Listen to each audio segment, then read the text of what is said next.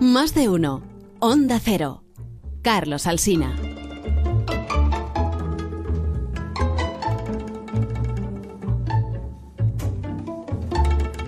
Las 9 y 17, una mañana más, se nos acumulan los acontecimientos que se están precipitando en, en los últimos días. Eh, enseguida continuamos con la tertulia, pero incorporo, como siempre, los viernes la reflexión de Fernando Sabater. Buenos días, Fernando. Hola, buenos días, Carlos. Bueno, eh, pues efectivamente, como muy bien dices, eh, se acumulan los acontecimientos y estamos padeciendo la, vieja maldición china de, de, tener tiempos interesantes, vivir en tiempos interesantes, porque realmente esta semana ha sido de las que verdaderamente trepida uno, ¿no? Eh, bueno, comienza con, con, con, los, con el eco de, de, la, del referéndum o del intento de la parodia del referéndum de, en Cataluña y sobre todo mm, cómo gana eh, la atención eh, esa patraña de la violencia, de los 800 supuestos heridos, de la que además es aceptada no solamente ya por la hipocresía de, de los medios de comunicación eh, europeos, por supuesto eh, ven cosas infinitamente peores prácticamente casi todos los meses. Eh, yo, para mí el colmo es que se recibió un, fin, una preocupada nota de Estados Unidos diciendo que, bueno, que con la violencia no se resuelven las cosas. En Estados Unidos, que, que ametrallan a un negro cuando se salta un semáforo prácticamente eh, tres veces cada trimestre.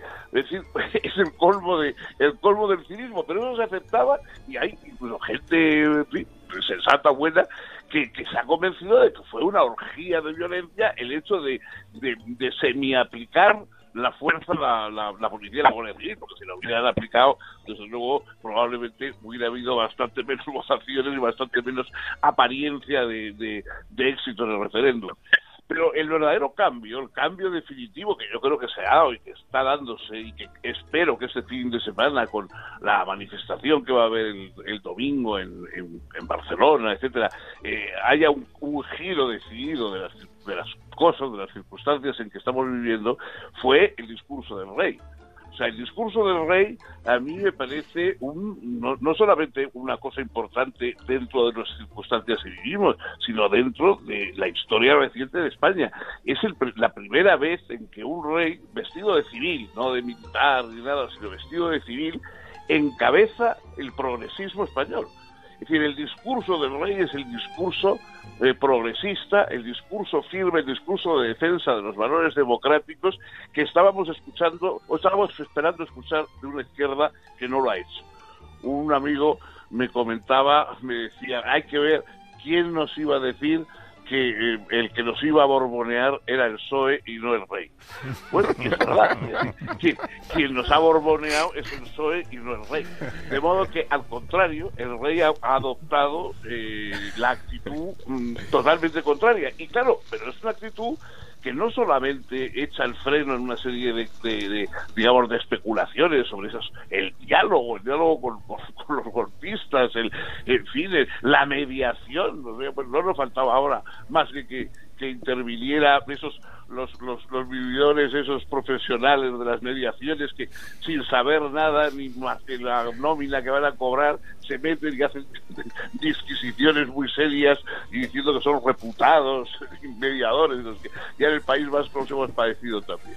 Bueno, pero el, el asunto ahora es eh, cómo se responde a lo que el rey dijo, porque efectivamente no se trata solamente de que no haya independencia, por supuesto, Puigdemont no va a declarar la República Catalana lo mismo que yo no puedo declarar mañana que la tierra es plana.